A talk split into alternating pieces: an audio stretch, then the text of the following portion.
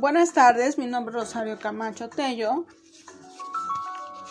realizando la actividad número 11 de la asignatura Desarrollo Organizacional, en el cual veremos el tema Poder, Política y Desarrollo Organizacional, junto con los subtemas 5.1 Política Organizacional, Definición y Análisis, 5.2 El papel del poder y la política en la práctica del desarrollo organizacional.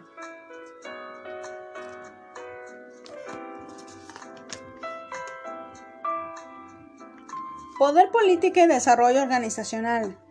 Estudiar el tema nos ayudará a estudiar la parte que desempeña la política organizacional y el poder del ejercicio del desarrollo organizacional.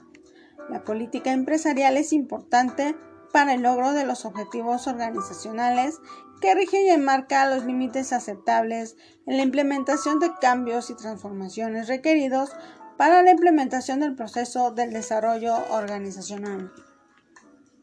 Así pues, en el subtema Política Organizacional, Definición y Análisis, se define como política empresarial al conjunto de normas y reglas que rijan la actividad diaria de la organización y desde la perspectiva del proceso.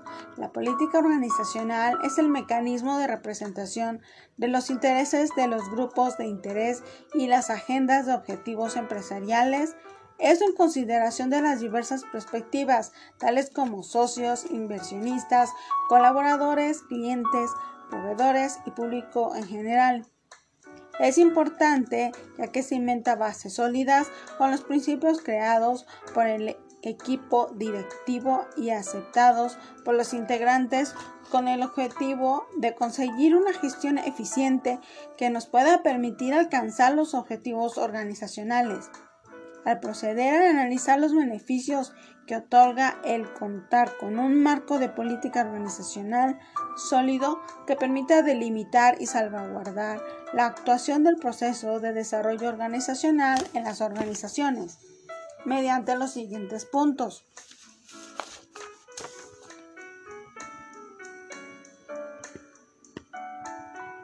Punto número 1 Permite homogenizar las decisiones y los protocolos de actuación en todas las etapas del proceso de desarrollo organizacional, desde la etapa del diagnóstico hasta la etapa de la evaluación de los resultados.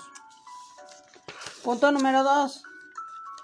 Fungen como guía para que todos los integrantes de la empresa y los consultores de desarrollo organizacional conozcan qué hacer en cada momento durante la gestión de cambio y el control de las desviaciones suscitadas durante esta fase. Punto número 3. La política organizacional representa una hoja que encausa en conjunto con la filosofía corporativa y los objetivos que deberá alcanzar el proceso de desarrollo organizacional durante su intervención en la organización. Punto número 4. Facilita la comunicación de objetivos, plan de acción y programas a los diferentes equipos de trabajo conformados. Punto número 5. Contribuye en la resolución de conflictos, siendo la base para interpretar y evaluar información, estando así en posibilidad de tomar decisiones. Punto, punto número 6. Permite estructurar o reestructurar a la organización a través de un proceso de desarrollo organizacional debido a que delimitan la reubicación de recursos en la organización.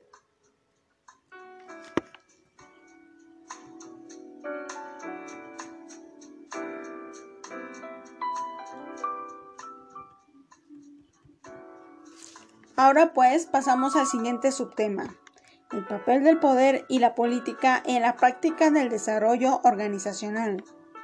La clave para lograr poder estará en no tener que recurrir a imposiciones, sino más bien interiorizarlo y reproducirlo, empoderando a los colaboradores en formación y beneficio de su aportación hacia la organización.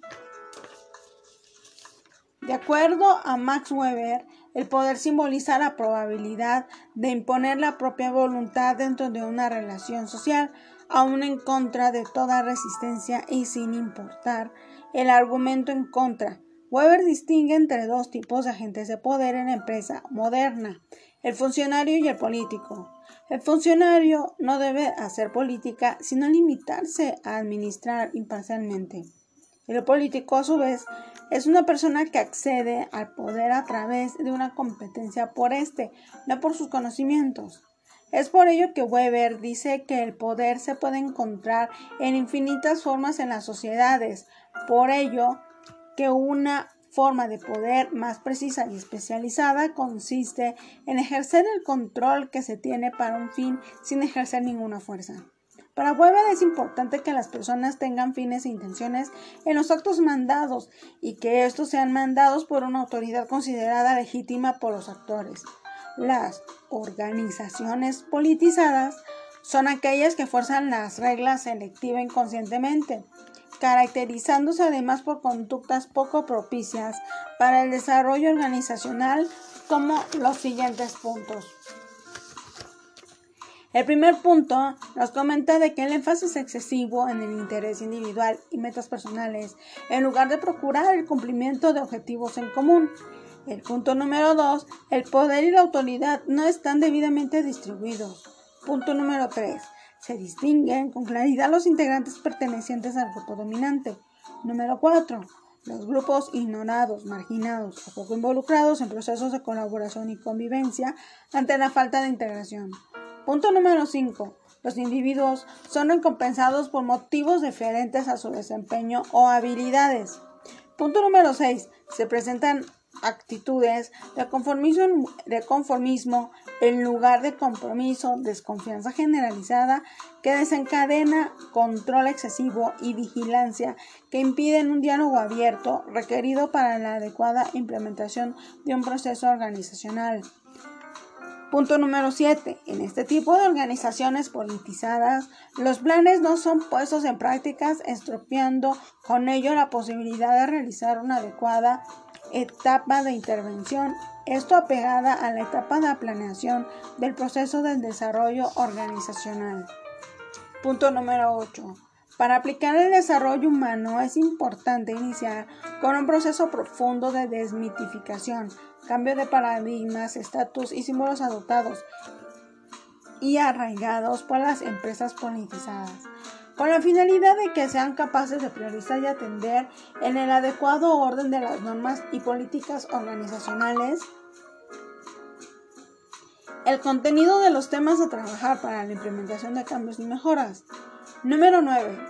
En cuanto a la comunicación, la información es incomprendida debido a que existe censura, bloqueos de información para compartirla parcialmente de manera selectiva a un determinado grupo de personas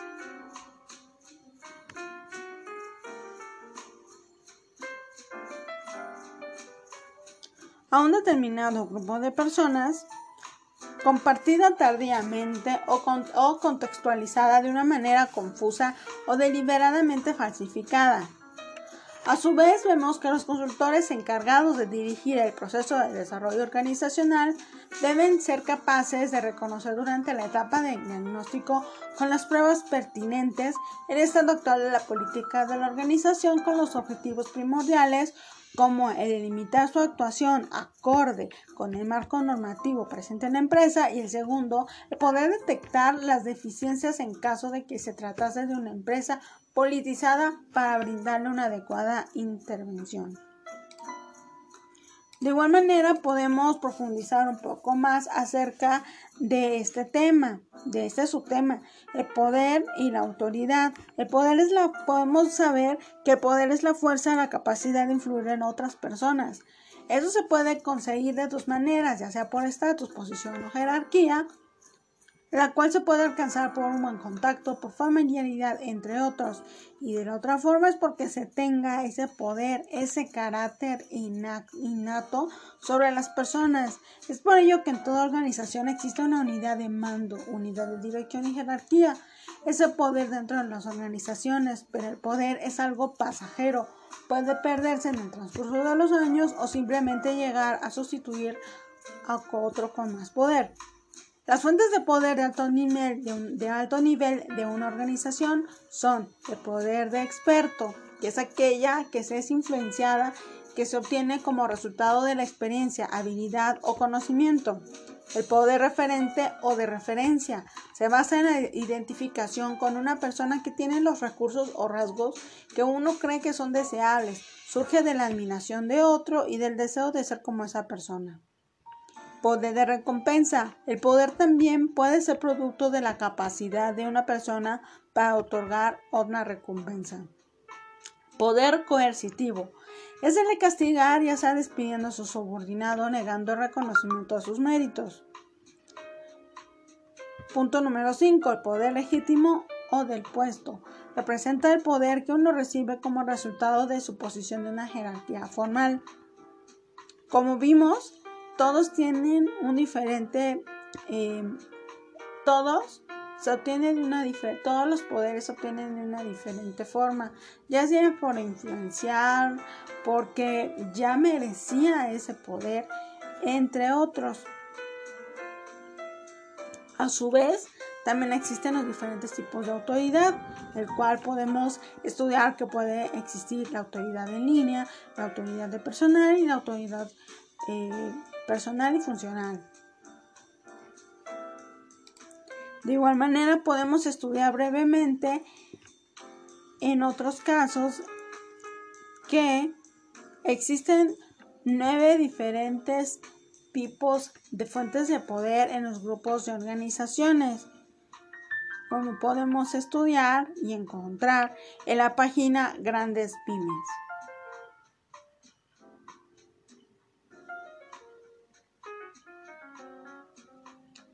Pues en este artículo nos menciona los tipos y fuentes de poder en organizaciones, citando a Robbins a diferentes autores y a diferentes autores, esos plantean que existen cinco tipos de poder de acuerdo con sus fases y fuentes o fuentes coercitivo de recompensa, legítimo de experto y de referencia, de acuerdo a lo que habíamos hablado en otro por parte de otro artículo hace unos momentos. Asimismo, también nos menciona a Gordon mediante el tema tipos y fuentes,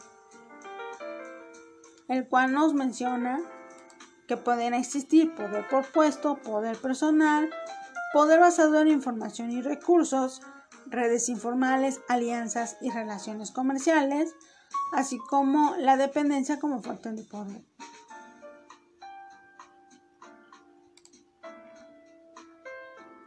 Por consiguiente, podemos concluir que las organizaciones siempre formarán parte de nuestras vidas y que cada una de ellas siempre habrá una persona que tenga control, poder dentro del desarrollo organizacional de todas las empresas.